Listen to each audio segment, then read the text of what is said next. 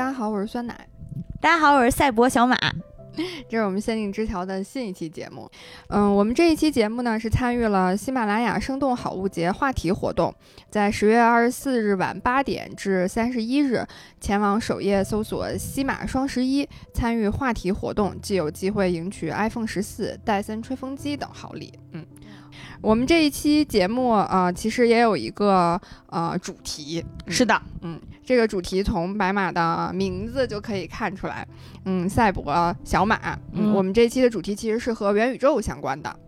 是，其实我们拿到这个命题吧，就是还挺头秃的，因为这个词最近虽然巨火，但是感觉。嗯，不仅是我们不懂，就是我觉得绝大部分说这个词的人，其实他也不太懂。对，好像大家对元宇宙的理解都不太一样，然后都有自己的一套呃解释。而且我听现在的很多嗯合作伙伴、各大平台，然后各种各，尤其是创业品牌，在说到元宇宙的时候，我听来听去，我觉得他们聊了就是 QQ 空间呀。没比 QQ 空间多啥，不就是画风不一样吗？这这一句 QQ 空间充分显示了我们是行外人啊！我不知道，反正就是我听起来是啊。所以今天我们如果跟大家分享了很多，呃，关于这个话题的一些故事呀、观点啊什么的，这些仅代表我们自己对元宇宙的一些微不足道的、并不专业的一些情感上的感知啊。嗯，但其实因为就像刚刚讲的，大家都对元宇宙这个概念有很多的呃不一样的理解，所以我。刚刚刚开始元宇宙提出来的时候，我就觉得它是一个，就是像以前我们提互联网，甚至提移动互联网的时候，就是觉得是一个非常非常遥远的一个概念。我觉得没有个十年二十年的是实现不了的。嗯，但是我也算是后知后觉吧。我后来就发现，其实元宇宙可能离我不是特别的遥远。我经常就是时不时的就会听见，就是有一些。就是所谓的这些元宇宙的应用的场景或者是案例，我记得我第一次听到的一个就是接近实际的元宇宙的一个应用的案例，是用在了毕业典礼上面。嗯，是呃中国传媒大学，他们有一个这个动画与数字学院的毕业生在。嗯，二零年的那个毕业的时候，他们给自己做了一个就是类似像元宇宙的毕业典礼。他们当时是怎么做的呢？他们当时是把就是他们借助了这个沙盒游戏，叫《我的世界》。他们在这个游戏当中一比一的还原了中中国传媒大学的校园的实景，而且就是每个毕业生他在这个游戏里面都可以化身成一个方块小人儿。因为那是一个像素的一个呃画风的一个游戏，在这个像素的世界去走这个毕业的红毯，然后听校长讲话，然后最后扔这个学士帽什么的，嗯，而且有这个呃中传他自己本身的校园的建筑，他们也有这种常规的，就是必不可少的拍毕业照合照的这样的一个环节。然后不仅这个毕业生他是，呃，能变成这种像素风的方块小人之外，他还能 cosplay 自己喜欢的角色，就是他可以在这个世界这个游戏里面去 cos 成，比如说哈利波特，嗯，或者是其他他们喜欢的角色，还能换装，就是这种学士服。然后甚至有这种就是 cos 哈利波特的这个角色的同学，还可以使用飞行道具，嗯，就是别人都走红毯。然后他是飞红毯，嗯嗯，然后当时有一个就是据说是在网上还挺流行的一个小的插曲吧，就是在这个同学飞红毯的时候，听到校长在元宇宙里面，在这个游戏里面提醒说，请同学们不要在红毯上飞来飞去，请保持秩序。嗯，我当时看到听到这个的时候，我也是听我工作上的一个合作伙伴给我讲的。我当时听到这个这个元宇宙毕业典礼的时候，我就在想，哎，那要是这样的话，以后我们每个人都有自己的这个虚拟形象了，就是这个在当时在网上还挺火的，然后还有挺多的这个视频的。我当时看到那个我的世界的那个游戏的那个像素画风，确实还挺可爱的。我就在想，如果我自己有一个那种像素画风的啊虚拟人物的形象在那个里头，我还挺想跟他合个影的。嗯。呃，其实刚才提到的那个《我的世界》这个游戏，近几年一直还是经常能爆出来一些类似吸引眼球的新闻的。比如最近看到的一个是，有一位玩家叫 Chris 达靠，啊，他在这个《我的世界》里面，他直接搭了个宇宙，怎么跟大家形容呢？就是你直接看它搭出来的那个场景，完完全全就是一个特别星系化的场景，就是各种的呃星云呀，然后星球什么土星环之类的，其实你都能看到。但是那是一个非常非常浩大的工程，因为作为一个普通的玩家，如果你进入这个游戏的话，你就是一个三 D 的立体的方块儿。就是会是会是那么一个感觉，然后如果你在你在那个游戏里面你做任何事情，相当于都是，嗯堆块块，通过那么一个一个块儿去堆出来你想要的东西。所以最开始我玩，我曾经尝试玩那个游戏，最开始没有坚持下来的一个原因就是我觉得它在前面的这个步骤稍微稍微有一点点枯燥。嗯，就是那种创世的枯燥，但是后来我发现真的是有大神，他能够用这个，呃，除了刚才说的搭宇宙的啊，还有一位玩家，他叫 Ducky 六七。他用了六年的时间，在这个我的世界就是 Minecraft 这个这个游戏里面搭了一个霍格沃茨，哦，就是连那个城堡，他那个整个城堡都是他用那个块块堆起来的，然后和现实世界里面那个呃整个城堡看起来非常非常像，所以我当时就在反思，就我看他那个城堡就说，为什么人家搭出来就是这么一个精致的，然后我进去是一个块块，因为我那个世界还没有开始建设，就是会有那种感觉，然后。包括还有，呃，还有一位玩家，Team Tense，花了一千个小时重建了巴比伦古城。嗯，就是连城门在在里面的那些精致化的建筑，其实都是在里面，甚至植物它都能够通过那个游戏实现。所以我有的时候就是在想，其实，呃，现在的很多的游戏是给了我们一些创意的工具嗯，它。你其实并不知道你在这游戏里面你能玩什么，你能做什么，它也没有一个非常明确的任务，是不像说 RPG 一样，你今天就必须得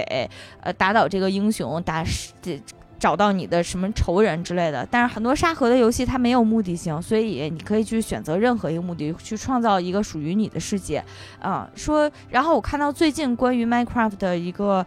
新闻是，这个人在游戏里面做了一台。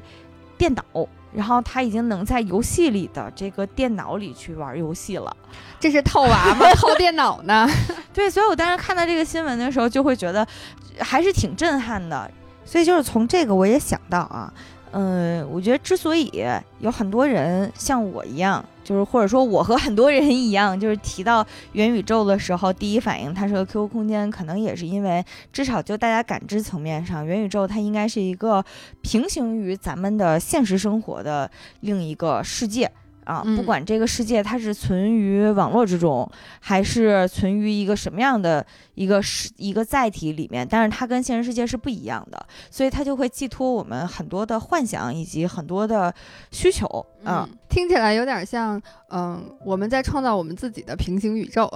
对，啊，然后在这个平行宇宙里，那我可不就是想干嘛干嘛，为所欲为嘛？嗯，然后这个其实也让我想起来之前那个科幻电影，就是它。啊，那个电影里面是，呃，由斯嘉丽·约翰逊以声音的形式出演了一个人工智能。啊，讲这个电影的平台和节目都有很多啊，大家应该也或多或少都了解到一些。啊，基本上就是我跟 Siri 谈恋爱的这点事儿吧。嗯，但是让我觉得它很现实的一点就是，其实我觉得情感需求反而是诸多需求里面最有可能被。元宇宙或者说被虚拟世界所满足的一个需求啊，你不像我饿了，我是真得吃东西。你跟我说一吃一赛博苹果，我是不可能吃饱的啊。但是情感需求不一样了，因为嗯，满足情感需求其实很大程度上有可能就是你跟一个人聊聊天，然后他向你表达一个什么样的善意，然后他给你送了一个什么礼物，就这些东西是特别能通过游戏，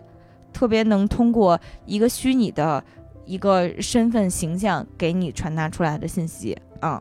在那个电影里面，大家可能更好、更加好感知一点，就是因为 C.I. 约翰逊本身他自己的声音出演是非常优秀的。他尽管是一个人工智能，但是他的声音里面是带有情感的。然后呢，当他笑了的时候，你是真的能感觉出来愉悦。然后当他向你表白的时候，你也能听出来他声音里面复杂的那些犹豫呀，或者是真诚呀，甚至是。后来这 Siri 它不是出轨了吗？大家也都知道，甚至是当他出轨之后，你能听到他声音里面的那些。很遗憾，对你造成了打击，但是这也是命中注定的。这种很复杂的情绪，这些是都能传达出来的。嗯，所以我也是在想，就是其实有没有可能，像我们日常生活当中经历到的那些有情感元素的游戏，本身就已经，嗯，替我们描画出来元宇宙里面一些情感服务的雏形了。嗯啊，我们其实，在之前一期七夕节目里面跟大家分享过，呃，乙女游戏。就是《恋与制作人》和《光与夜之恋》的这些这些游戏的一个基本的机制，然后和它一些基本的内容，嗯。但是前一段时间，《恋与制作人》就又出了一个争议啊，不知道大家有没有注意过啊？是那个一年一度喜剧大赛的那个作品吗？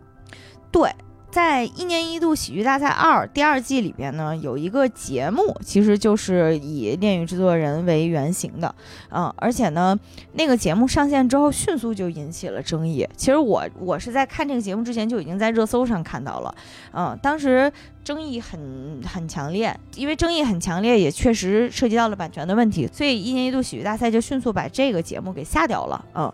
嗯，在这儿可以帮没有看过的朋友简单讲一下那个小品里面。他讲的是什么内容？嗯，他设置了一个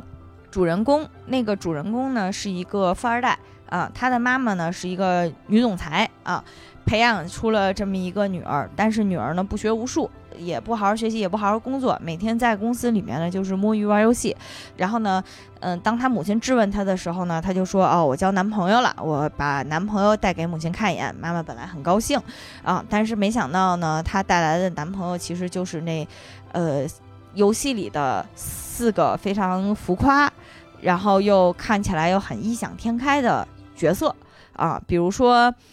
霸道总裁，就是在游戏里面是李泽言嘛，大家也都知道。然后在那儿他可能就单纯的改了一个姓，比如改成了胡泽言，大概是这样。他把四个角色的一些非常经典的台词，然后以及他们的那种对应出来的语气给演示出来了啊，但是呢。整体给人带来的感觉就是，这个女女孩异想天开，然后这个这几四个男的非常的浮夸，又有点油腻。他这个节目大概就传达到这儿了啊。最后结尾就是母亲龙颜大怒啊，你就你就搞这个跟我，然后你就沉迷游戏。啊，然后呢，这个女儿最后还特别得意洋洋的说啊，不是我沉迷他们，是他们沉迷我，然后就特别高兴的走了，大概就是这么一个剧情，啊，这个剧情出来之后呢，就引发了真的很大的争议。这争争议点在哪儿呢？这个争议点其实是在怎么说呢？首先从节目的这个设置来讲，它其实呈现的是这个四个角色里面最标签化的那一部分啊，因为如果作为一个玩过一段时间《恋与制作人》。客观承认，我也充了四位数吧，虽然不是大四位数啊，但是呢，我也充了一些钱的一个玩家。首先从真正玩过这个游戏的玩家的角度来讲啊，嗯，小品里面真正呈现出来的角色是这正好这四位角色里面最最表层，然后也是最标签化的部分。嗯，因为说实话，就作为一个游戏、一个消费类的产品来讲，它肯定是会有一些很很工业化和商业化的部分。比如，它会给每一个人贴上最鲜明的标签儿，像刚才提到的李泽言，他在游戏里面的设定是是总裁，然后很有才华，年少有为，并且呢，他是国内一家非常神秘的呃西餐厅的主厨。所以就是你会有一种叠 buff 叠满了的感觉吗？并且呢，还有超能力的元素。它的超能力是时间暂停，就听起来是我承认是很中二啦，我承认了。但是呢，呃，毕竟作为一个开服已经四年的游戏，就是它会有自己的主线剧情和各种支线剧情。在这个游戏里面，基本上你能感觉出来，作为一个角色，他对于主角，也就是所有玩家来讲，他是真的非常。深情啊，他是真的为愿意为了你赴汤蹈火，然后愿意为你做出很多牺牲的。而且这种感情其实，因为如果只是单方面付出的话，你很容易就流于那种霸总叙事里面的灰姑娘被一切拯救的情况嘛。但是其实，在电影制作人后续的制剧情的制作和推进方面，他很看重就是两个人通俗一点的话来讲是双向奔赴，但是。我觉得他也在注意玩家的心智成长，就是玩家其实是不只满足于被拯救，他也会让玩家去努力的用自己的方式去拯救对方，然后去甚至去拯救世界，然后去去做一些很英雄、很正义的事情。所以其实这个游戏，我觉得发展到现在已经不仅是。专注于谈恋爱的了，它其实是提供了一个带有科幻设定的世界，然后并且在这个世界里面，你可以当英雄，你也可以谈恋爱。我觉得这一点其实和大家想象当中的有已经就是会有一些区别了啊，而且节目里面就是把人物做的更单薄，然后更刻板印象了，对吧？嗯，对，而且他的刻板印象其实不只是针对。角色的也是针对玩家的，因为玩家成为了一个不学无术的，然后只知道捧着手机玩游戏的一个女孩儿。嗯，说不好听一点，我觉得这一点就是在羞辱玩家。嗯，但说实话呢，如果不学无术又没工作的人。玩不起这游戏，你知道你很多剧情你是要充钱才能解锁的，上班的驱动力是吧？对你上班是就是这个，你即使养纸片男人，你也是要花钱的，就是。所以从这个游戏来讲，我觉得最不现实的就是这种，你以为不学无术就能养他们吗？不可能啊！然后还有一点就是。玩游戏 也得上进，玩游戏也得上进。可说呢，这游戏里面女主是一个制作人啊，然后她不是一个。就是家里有什么特殊背景的，什么富二代、官二代什么的，通通都不是。她就是一个普普通通的女生。然后呢，她要想办法把自己的这个，她作为一个节目制作人，她要想办法伺候各种各样的甲方啊，帮这个拍个广告片儿，然后帮那个拍个纪录片儿，接电视台的活儿，然后呢，做做各种各样的提案，写各种各样提案的时候，就是要去体验生活。其实，甚至在这个游戏的设定里面，女主是一个。就是挺卷的人，对，就是他，他挺社畜的，挺卷的。然后每天琢磨的事情，其实就是做做节目。我觉得这一点其实还是挺，至少，嗯，站位上你能感觉他是挺正向的，嗯，挺打工人写照的，非常打工人写照。而且还有一点就是，我觉得。在那个节目里，让我感觉非常不好的是，他把这个游戏的玩家和这些角色的关系定位的很肤浅，就是这么一种，嗯，我就喜欢帅哥跟我抛媚眼儿，或者是我就喜欢他跟我甜言蜜语。虽然这是这游戏里非常不可或缺的一部分，但是我觉得就像所有很美好的情感是一样的，就是它一定有这种你一眼能看得看得懂的很美好的部分，就是对方对你。呃，很体贴，然后说说情话，我觉得这些都是很正常的部分。但其实能让这个游戏持续这么长时间依然很受欢迎，它就一定是有更深层次的东西。它和呃这个游戏的这几个角色和玩家都是建立了很深刻的感情。嗯，我举个例子，就是我觉得这是游戏里面很用心的一部分啊，就是嗯，在情人节或者是你生日或者是春节的时候，你真的会接到他的电话。啊，在游戏里给你打电话吗？不是，是，就是，就是你手机会响，有一个号码，如果你之前存过这个号码的话，它就是会显示白起或者周奇洛给你打了个电话，然后你接起来之后，对面就就是会声优的那段语音给你录过来，是就是大概几分钟的一段告白。嗯，哦，你也接到过？我接到过呀。毛师傅知道吗？不仅知道，我开了功放。好好学习一下，因为真的是做的很感动，就是真的会让人很感动。这个还挺惊喜的，挺意外的。是，嗯，而且我有坚持玩的玩家跟我讲说，他每年给你打电话用的都是这一个号码，所以你接过一次，如果你存过他的号码，你后面看到他，你就电话另另一端的那个爱人是一样的，就是他不他不会变，他一直在那儿。哦，那能发短信吗？在游戏里是可以的啊，在游戏里还游戏里还挺与时俱进的，现在已经开始有戳一戳、拍一拍这种的了。啊，然后我我其实觉得大家有一点低估了这种游戏和玩家之间的情感羁绊。呃，我自己有一特别明显的感受，就是这两件事情发生的特别接近，就是我在游戏里面可能那个剧情推推进到我完成了一个特别好的项目。啊，然后呢，我在游戏里面的那个角色白起吧，当然说我就知道你一定可以的啊，你一直那么努力又那么，呃，用功，大概做了一段非常，因为他的人设是比较朴实的，然后就是会很很朴实的把心里的想法告诉你，然后表扬你的那种，嗯，然后正好在那个同样的时间，我现实生活中的那个男朋友，我和他之间的对话是这样的：当时跟他讲，我可能让涨工资了，现在是挣多少多少钱。我现实中的男朋友看了我一眼，说：“想不到你们这行这么好挣钱呀！”你这么对比一下，我这个气呀，我这个气呀！我跟你说，这是真的，人比人得死，货比货得扔。所以我觉得大家低估了这种这种游戏里面的这种情感羁绊，有一个很重要的原因是，本身其实现实生活当中，你想得到情感支持不是那么容易的事情。嗯嗯，尤其是在咱们现在的这个环境。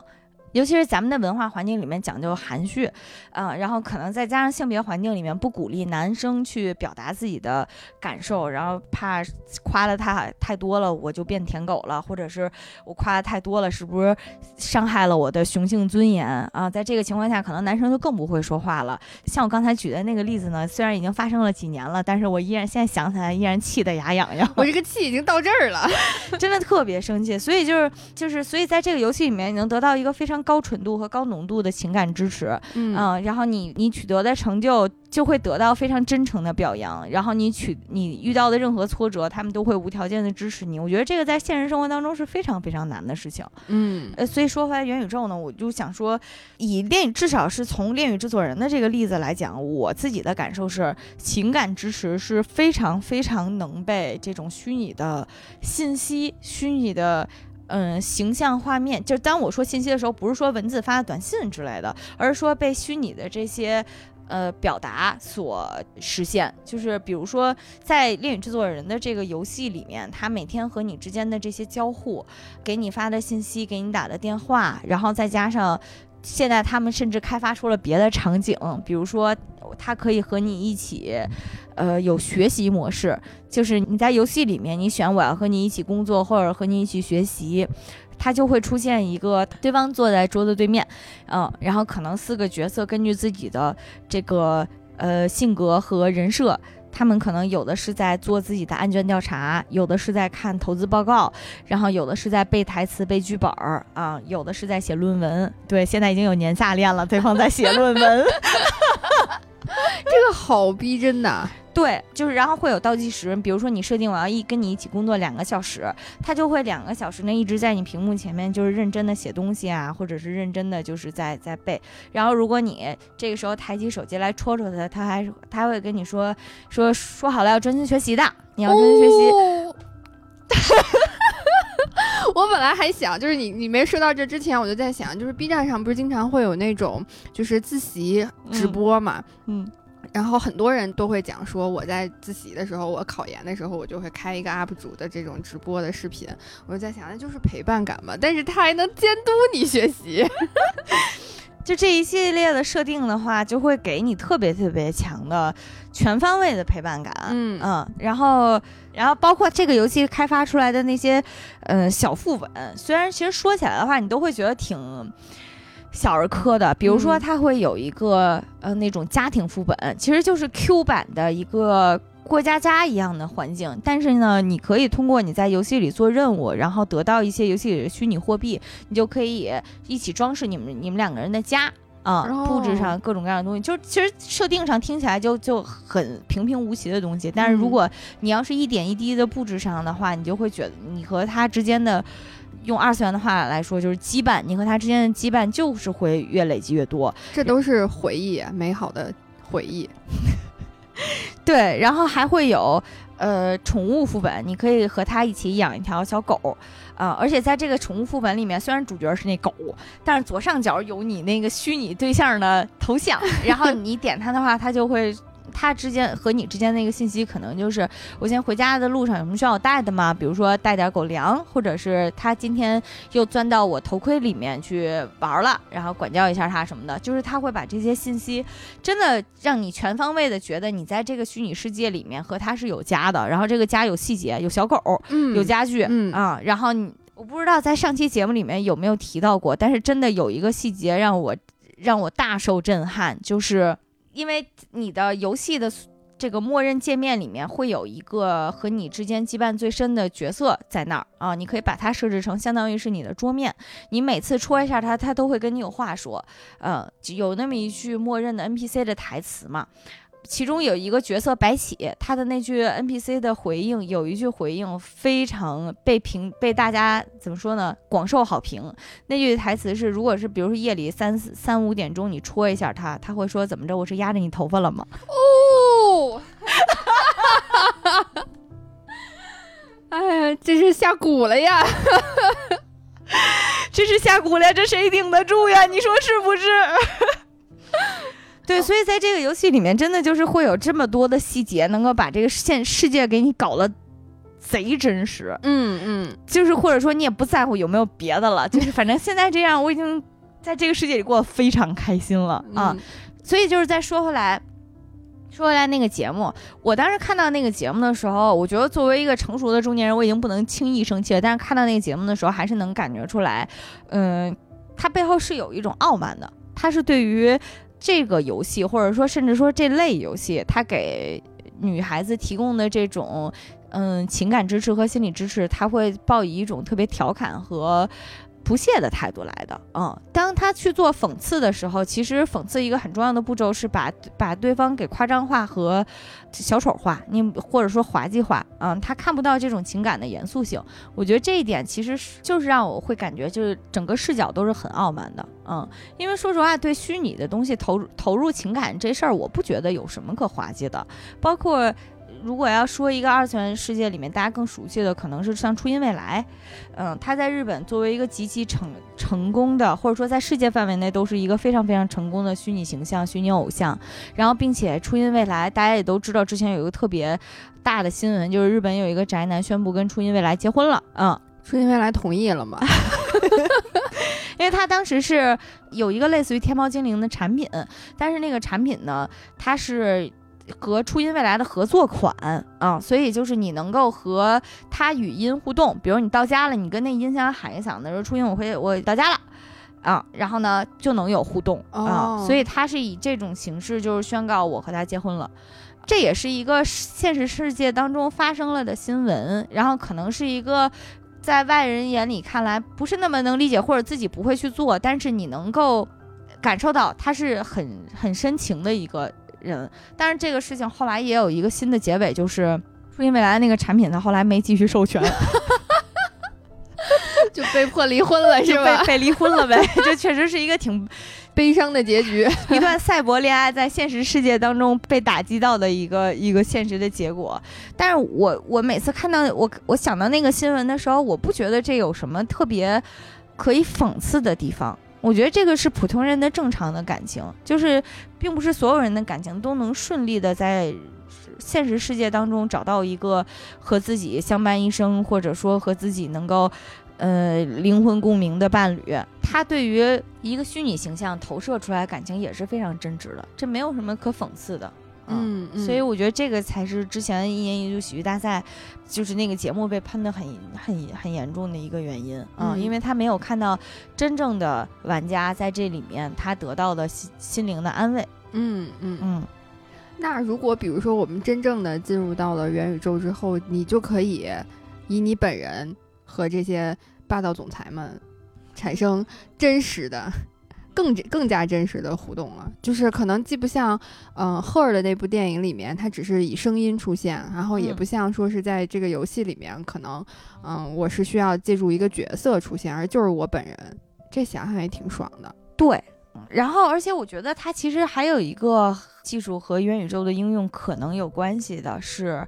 人工智能的深度学习。嗯啊。就是虽然这个其实也是一个对我们来讲比较超纲的超纲的概念，但是基本上大家都知道的是，就是通过深度学习，其实人工智能是可以逐步训练自己，然后扩充它自己的内容库的。嗯，它会就是你给它，相当于它作为一个机器人，你给它投喂越多的知识，它就能在一方面变得更加的博学，然后甚至在。逐渐形成自己的学习的能力和学习的思路啊，但是如果说你要想把它把这个人工智能训练成另外一个已经存在于世界上的人，比如说你要让他重现张国荣或者邓丽君的话，其实你只要足够多张国荣或邓丽君的资料，就是这个人工智能是可以重现这个这个人的，啊，因为以声音为例，大概三百个小时的语音，就基本上能够训练出一个拥有之前那个人的呃声线和发声方式的一一套系统了啊，而且这个是一个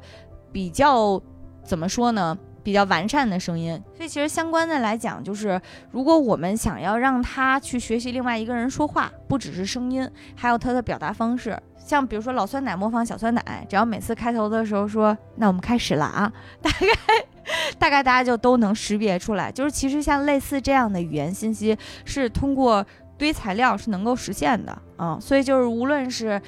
娱乐世界里面要复原一个明星，Michael Jackson，或者是邓丽君，或者张国荣这种，他能带来巨大商业价值的明星，然后还是说更加生活化的场景，你想再重现一个已经逝去了的家人，其实对于人工智能和元宇宙的场景来讲，都是很都是未来很明显就是能在眼前实现的一个场景。嗯。我前两天看了差评这个账号带来的一篇报道，嗯，这个报道还是挺感感动的，推荐大家都可以去看一下啊。嗯，是说在闲鱼上面有一家模型店，嗯，然后呢，这个店主会用 3D 打印去帮大家做一些呃模型的小配件，嗯，然后呢。说它价格很便宜，比如说一个配件可能就几十这种，所以做也是一家宝藏小店吧，啊，而且呢，这个各种模型的配件都可以做，是吧？对，这个店主叫千四湖，嗯，这个店主的主页呢是《赛博朋克2077》这个作品的一张截图，嗯，店主名字叫王任飞啊，但是呢，在他二十五岁的时候，因为心脏问题已经去世了，哦。对，所以在这个在他去世了一段时间之后呢，店店铺就停止发货了，也没有人做客服。结果持续了一个多月，店铺又开始重新运营，但是呢。作品质量不如之前了，嗯，收到的模型有可能是错误型号，或者说有开裂之类的问题啊。然后有用户打电话过去咨询的时候，才发现对面居然是一个呃中年妇女的声音，不是之前的那个店主了啊。这个人是谁呢？是原来那个店主他五十三岁的母亲啊。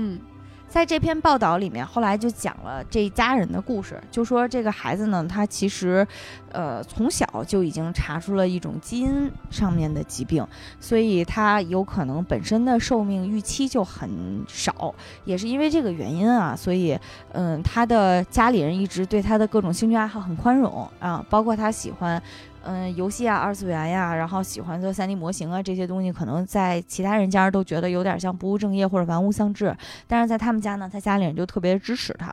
后来。在他去世之后呢，他的母亲就一直，嗯，他的母亲因为知道他有一个闲鱼的账号，然后包括看到还有人在跟他这里催订货呀，或者是同样也是因为知道他儿子做这件事情是因为自己喜欢这些作品，也喜欢做这件事情，所以他其实是一直在学习。他儿子喜欢的这些什么赛博朋克、什么银翼杀手，看过的这些电影，玩过那些网游啊，然后甚至知道孩子喜欢玩玩这些做模型啊，然后包括给模型上色用什么喷枪涂料，然后这些他就慢慢自己都置办起来，然后学着用，学着去做。因为这些这篇报道里面有图片，所以其实通过图片也能看到他儿子以前做的一些作品，真的特别特别精致啊！而且因为非常非常便宜，均价就十几二十，所以你就会觉得真的是一家非常良心，就是用爱发电的一个店吧。嗯，在他去世之后呢，母亲也就慢慢捡起了他之前做的这些事这件事业，然后去跟着他一起去，无论是改件儿啊，然后还是慢慢去去发货，嗯。在他在这位母亲五十多岁的时候，重新学了建模，然后去做这些手工的东西，真是挺不容易的，非常非常不容易。就是因为包括他看他学习的这些内容啊，我都觉得有点看不太懂，什么更换离形膜，什么二次固化，什么紫外光照，就是这种真的还是非常要投入时间的。嗯嗯，这篇报道让我最后特别感动的一点是。这个阿姨她最后只留了儿子做的几个模型啊，用作纪念。当时其中一个呢，就是《赛博朋克2077》的周边，那个周边的名字叫 Relic 芯片。这个全网只有他儿子一个人在做啊，所以还是挺挺稀缺的一个东西。而且说他儿子当时为了去还原游戏里的各种细节，都得是呃联系单独联系的厂家去做这个周边上面那个贴纸啊，得是预约定制的，特别特别费劲儿啊。但是呢，他妈妈不知道的是，这个 Relic 芯片在游戏当中的设定。在游戏里的设定是荒坂公司做的一个实验项目，这个实验项目的名字叫“守护你的灵魂”，做出来的目的就是用这个芯片转移人格，让人类化作数字记忆，即便逝去亲人也能通过芯片与其交流。哦，哎呀，太窝心了。就是，而且这个其实是他母亲后来才知道的事情，嗯，所以就是能感觉出来，可能儿子最开始在很用心的做这件事情的时候，他有可能已经在计划怎样能够给家里人留作留一个念想了，嗯，所以我有的时候就会觉得，尤其是刚才说到的这个设定，就还挺符合元宇宙能给我带来了一个非常美好的幻想，就是在这个虚拟的世界里面去继续。人类和人类之间的这些情感羁绊，嗯嗯，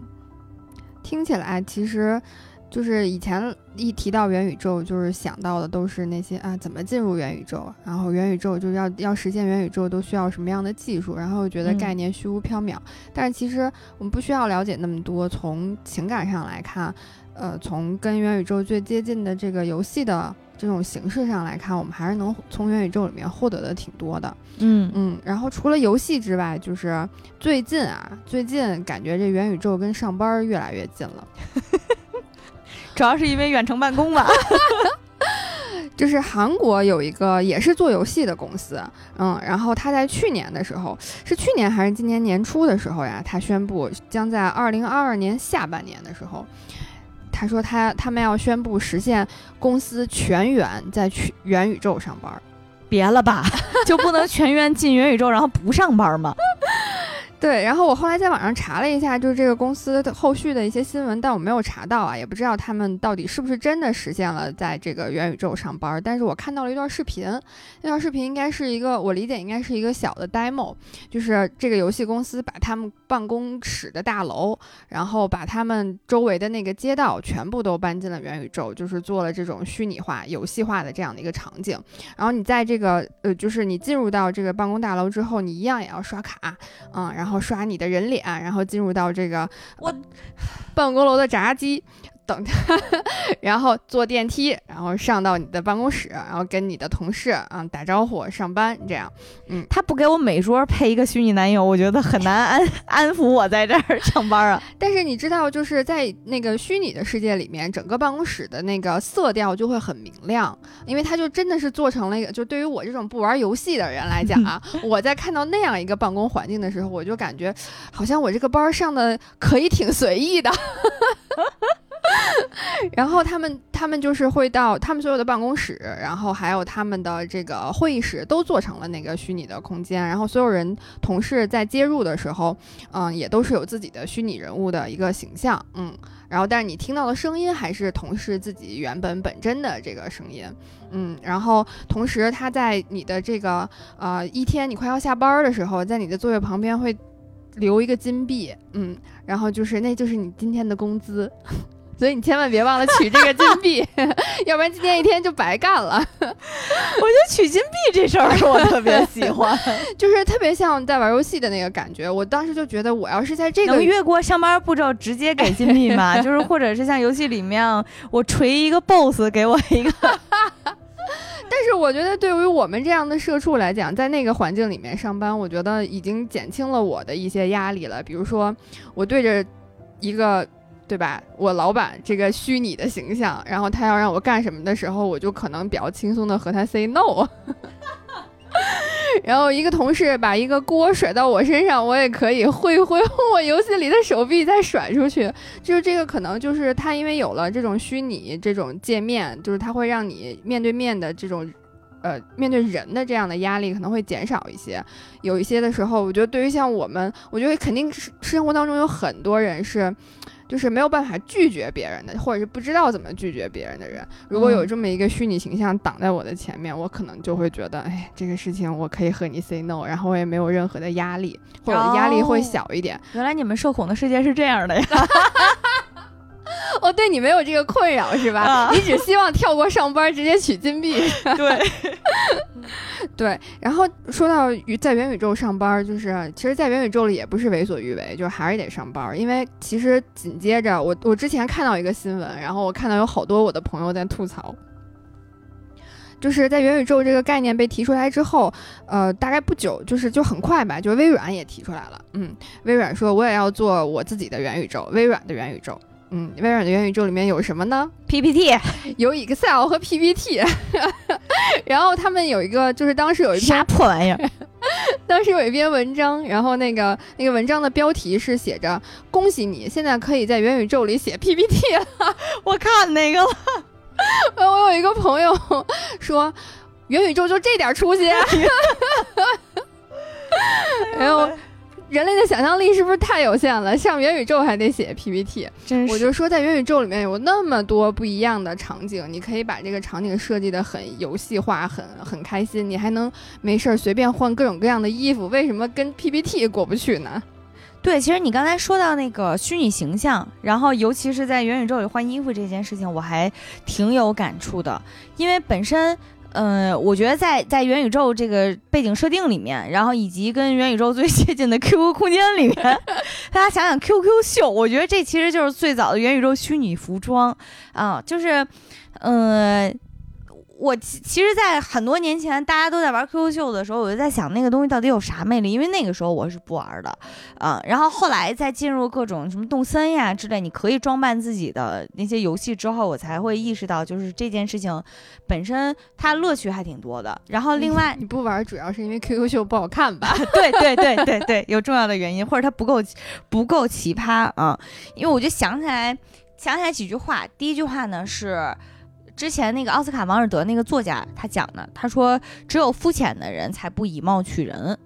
但是这背后其实传达的信息就是，就是另一句话了，就是服装本质其实是一门语言，或者说你的造型本质都是一门语言。你的你穿的衣服，然后你今天的发型，你整个人的状态，你是开心还是不开心？然后你是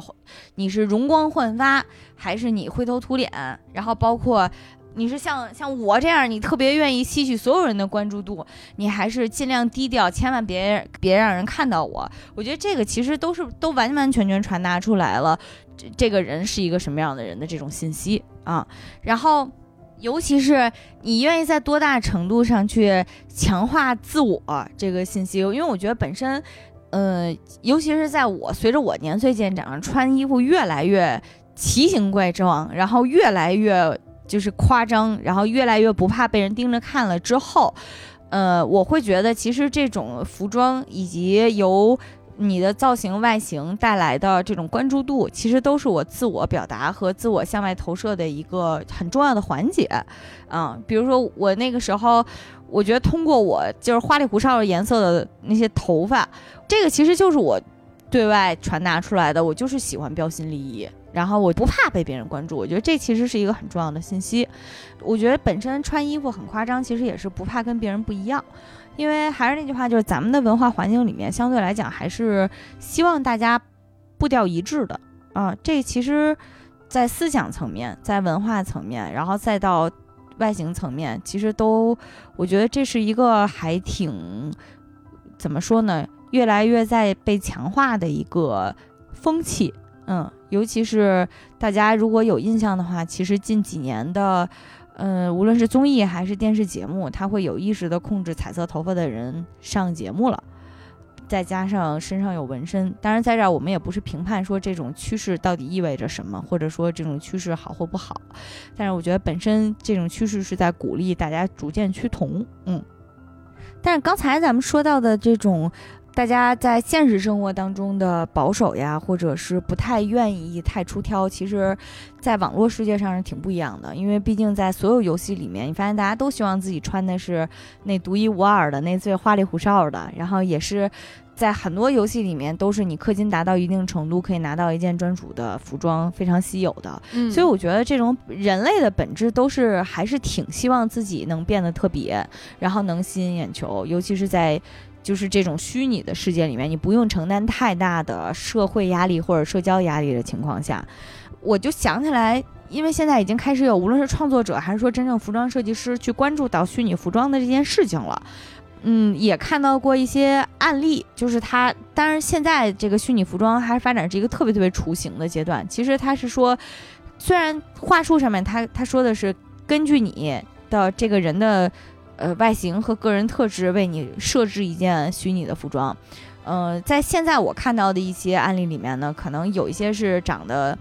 你一看这个材质是现实生活当中不可能有的，就是整你身上穿的那件大裙子，整个是果冻的质感，啊，就是你的身上所有的都是厚厚的，但是又蓬，看着又又很夸张，又很轻盈，又很透亮，那是大果冻的绿色的一大条拖尾长裙，或者就是。最常用的元素就是你变，你身上有大翅膀，然后或者就有点像《终结者》电影里面那个 T 一千，然后整个人是一个液态金属的一件服装，所以它会有很多这样的呃设计。但是呢，嗯，现在这个发，无论是技术发展阶段，还是它实际应用场景，最后实现的形式都有点像是你给了他一张照片，他给你 P 了件衣服。就是会有一种浓郁的割韭菜的感觉，就是我还得花个一百刀。虽然他跟我郑重承诺这件衣服全世界只有你有，我说但是我照着批一件，那别人不就有了吗？所以它无论是在应用场景上面还是相对比较单一的，呃，但是我始终觉得就是，但是 NFT 可以解决你这个问题，但是这前提是 NFT 就是认可这个的人觉得是能解决问题，不认可的人我就生批一件，你能奈我何，对不对？所以就是我，我其实个人觉得这是一个还挺重要，或者说还挺关键的一个趋势，因为比如说咱们现在说实话啊，你买一件漂亮衣服。嗯，它真正能亮相的时间，还是你拍了一张好看的照片，然后发在了朋友圈里，这样好像你的关键的那个受众就被触达了一样啊。因为其实说实话，你生活当中能看你穿一穿一件漂亮衣服的有效受众，无非就是你今天见的朋友，明天见的家里人啊。然后你要想触达到你的其他的合作伙伴什么的，你你的同事 不在这个范围里是吧？你说的对哦，是，但是可能现实生活中也直接跳过上班了，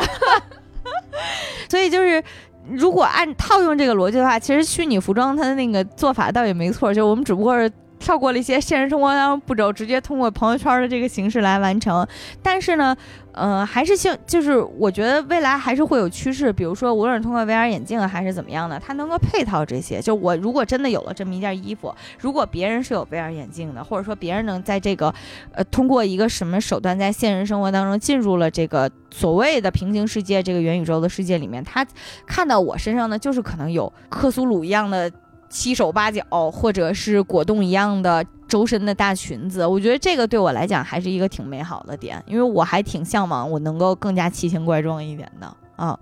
刚刚说到那个呃 VR 眼镜儿，其实大家都觉得，嗯，因为是虚拟形象嘛，然后还有这种虚拟世界，所以很多，反正我看到的很多报道都是在讲，其实进入元宇宙，呃。可能最主要的一个终端的设备就是 VR 的头显，XR、AR 这些眼镜。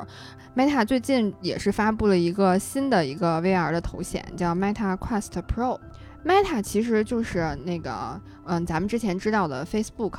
嗯，它的老板扎克伯格决定 all in 元宇宙。all in 元宇宙的第一步呢，就是把自己公司的名字改了个名儿，叫 Meta。嗯，我知道这事儿，而且我知道后来好像他改了之后说。这名儿已经被人注册了，被人特别尴尬的一个啊？是吗？啊，对，就是很尴尬。哦，那他现在还能用这个名字吗？他有超能力呀，花钱呀。我有的时候觉得扎克伯格已经进入元宇宙了，就是他每次出来的时候，我觉得都不是他本人，本身长得就已经很像人工智能了。对对对。然后他们最近发布的这个呃 VR 叫 Meta Quest Pro，然后是一个，就是它的价格好像在。接近万元吧，人民币。嗯嗯，说是万元机皇嘛。然后这个就是也是他据第一次宣布他要 all in 元宇宙，然后出的第一个终端硬硬件设备的一个产品的一个升级，专攻办公场景。然后是和点啥不好？是和微软合作的，你就是一有微软就得上班儿。哎呀。然后我也看了他那个图片，就是他整体的那个 VR 的头显还是跟我们现在看到的呃 VR 的头显差不多，但是可能体积会稍微小一点点，那看起来还是很沉很重的一个 VR 的一个头显，就是一个嗯眼镜儿戴在、戴在头上。我是之前因为工作上的原因，呃，我有一个机会就体验了一个类似 XR 的眼镜儿，XR 其实就是把我们的 AR，然后 MR 还有 VR，就是它合合在一起了。M R 是什么呀？嗯，就是 XR 它其实是包括就是 VR，我们知知道的这个虚拟现实，AR 是增强现实，然后 MR 就是这个混合现实。嗯嗯，它最它就是其实是一个未来虚拟现实交互的一个最终的一个形态。嗯，我就是我因为工作上的原因就有机会接触到了这个 XR 的眼镜儿。就是你戴上这个眼镜儿的时候，比如说你面对自己的电脑屏幕的时候，你从这个眼镜里面看到的就是你实际电脑屏幕上的呃那个内容。嗯，我图啥呀？然后，但是如果你抬头或者转头，就是把你的视线呃放到了别的地方，你的这个电脑没有再出现在你的这个呃眼镜儿的范围内，比如你看向远方，他就会追过来让我继续写，是吗？就是它会在你的眼睛里，你在眼镜里你就会看到另外一个画面，就是就相当于那个画面它是悬浮在空中的。然后我当时体验的那个眼镜儿呢，它当时给我设定的那个画面是一个 PPT 的画面，那不就是追着你满世界乱跑的一个 PPT 吗？但我在电脑上看的时候，不是不是那个 PPT，嗯嗯，它就相当于是我在现实里面叠加了一个虚拟的画面。嗯嗯，这个其实就是，呃，就是元宇宙嘛，它在在它在讲现实和虚拟的结合、融合和交互。其实是那样的一个技术。如果你再转回去的时候，那个虚拟的画面就就是在现实里面叠加那个虚拟的画面就消失掉了，嗯，你就又会看到了你实际在电脑屏幕上看到那个画面。然后我当时戴上那个眼镜儿那个体验，就感觉就是。这不就是《零零七》里面那个 Q 博士，还有各种那种 科幻电影里面，一戴上眼镜儿就能够在你人的脑袋上面看见各种各样数值的那个东西，而且那数值必须是蓝的或者绿的，我就想看粉的。对，然后我就觉得就是，而且它体我体验的那个眼镜儿，它的外观就是和普通我们戴的那个眼镜儿没有太大的差别。哦，嗯，就是我们普通眼镜的样子，但它可能镜片会就是稍微厚一些。然后后呢，那个是无线的一个眼镜儿。哦，嗯我记得我之前好像体体验过那个 Google Glass，就是但是已经是很多很多年前了。嗯我记得当时那个眼镜它好像就还挺。挺小巧的，反正比我想象的要小巧很多。然后它当时印象比就是给我印象比较深的是，我眨眼的时候就能拍照。嗯啊，然后嗯那个时候我就想象到了很多危难关头的场景，通过眨眼保命的这种。被绑架了你就眨眨眼。对，对，然后那个眼镜儿特别轻，嗯、又是无线的，然后我当时就就是就就觉得还现在回想起来还挺神奇的。我因为我当时我体验的时候，我看到那个眼镜里面都是 Excel 和 PPT 的时候，我就在想这东西真的不能生产出来，当场砸掉。就绝对不能让我用在办公上面。但是如果你把它和元宇宙联系在一起的时候，其实你就相当于给了你一个十分，嗯、轻松的一个方式。嗯，然后你就可以直接把进入到元宇宙里面，你的现实和虚拟就结合在一起了。嗯嗯，无论是刚刚才咱们聊到的虚拟的服装，还是嗯说呃虚拟的人物，嗯，这就是不用吃云南蘑菇的 一些 对，而且、就是、承担了云南蘑菇的一些功能啊。嗯，就相当于你把你的现实的世界和你创造出来的这个平行的世界交融在一起了。嗯嗯嗯，这个就其实也就是这个 XR 眼镜它想达到的一个未来的虚拟现实交互的这么一个形态嘛。嗯嗯，我现在回想起来就觉得科技还是挺神奇的。嗯嗯嗯，所以其实刚刚讲到，我就我就想，我说如果这种眼镜儿或者这种技术能够再进步啊、再进一步，然后这种产品真的被做出来的话，嗯就是进入元宇宙这么容易的话，那肯定得进入元宇宙试一试。嗯，嗯我真的非常非常期待。就是我觉得，嗯，尤其是进入元宇宙之后，我想象了一下，我能让邓布利多和格林德沃在我面前，你们俩现在就在这儿结婚，我要看啊。然后包括什么，我自己，我想把自己变成那个。就是周周里面那种一身肌肉，然后满脸都是那种棱角鲜明那种线条的造型，我觉得这些都是通过元宇宙来实现的。我在现实世界里我还得练大块儿，我进入元宇宙，我给自己画一个就行。我觉得这个都都还挺对我来讲都是挺美好的事情。嗯然后包括这期节目其实我们最前面聊到的，像电影制作人那种和和用户有更多情感交流的。呃，这些虚拟的情感支持，我都希望它能进一步的进入到我们人类社会里面，然后补齐人类社会中非常差劲的这一步。嗯，当然，如果你们对元宇宙有什么样的设想啊，都可以在评论区给我们留言。然后，如果我真的进入元宇宙了的话呢，我可以帮你们把这些理想实现。以前都说是互联网的原住民，以后就是元宇宙的原住民了。对。那我们就今天到这里，今天就到这里啦。嗯，拜拜，我们下期见，下期见。